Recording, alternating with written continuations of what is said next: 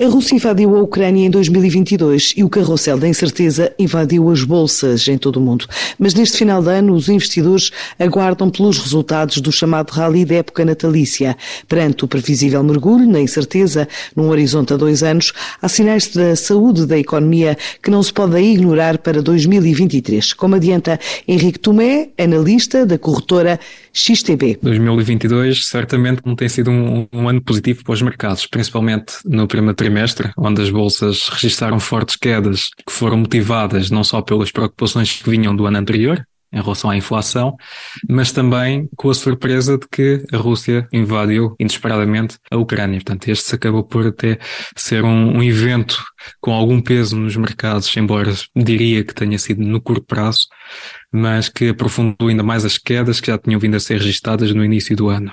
Ao longo do ano, a volatilidade tem sido algo característico de 2022 e tem marcado, portanto, aqui estes tempos onde a incerteza tem reinado. Portanto, em termos de avaliações dos mercados, temos fortes quedas nos principais índices bolsistas mundiais. Portanto, as empresas de crescimento têm sido as mais afetadas, como também é natural em períodos em que o apetite pelo risco diminui e os ativos de risco tendem a ter um pior desempenho.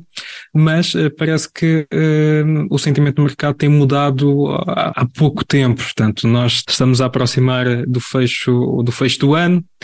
Curiosamente também estamos agora numa época em que eh, muita, muitas das vezes acontece que os ativos de risco, os índices, por exemplo, tendem a ter um desempenho superior devido àquilo que se chama o rally de Natal. Portanto, é um período em que, sobretudo em períodos de bear market, tende aqui a, a ser marcado por recuperações mais acentuadas.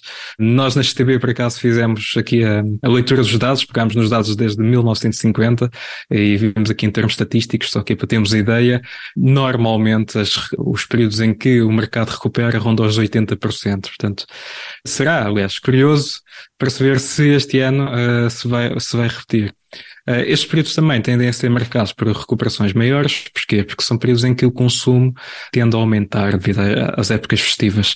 Apesar de existir as questões sobre a inflação e da conjuntura económica estar pior do que estava há um ano, acreditamos que mesmo assim não há de ter assim muito impacto negativo para este ano e portanto também nos estamos a aproximar de tempos bastante interessantes e que aqui o período de Natal poderá aqui trazer algum alívio uh, mercados. As preocupações deste ano provavelmente deverão manter-se nos próximos dois anos. No caso europeu, uh, há um atraso em relação ao que se passa nos Estados Unidos e por isso uh, tem que haver também, ou continuar a haver uma intervenção um pouco mais agressiva no lado do BCE. Eh, mas sim, certamente que durante os próximos meses, se calhar até o primeiro semestre do próximo ano, vamos continuar a ver o BCE aumentar as taxas de juros também para travar os níveis de inflação. Se por um lado temos os Estados Unidos que já, uh, que já começamos a ver alguns sinais de abrandamento da inflação, na Europa ainda não vemos muito esses sinais. No caso em particular de Portugal, Portugal nos últimos dados que foram conhecidos referentes ao mês passado, vimos até que a inflação atingiu os dois dígitos e acaba por ser alarmante e assustador.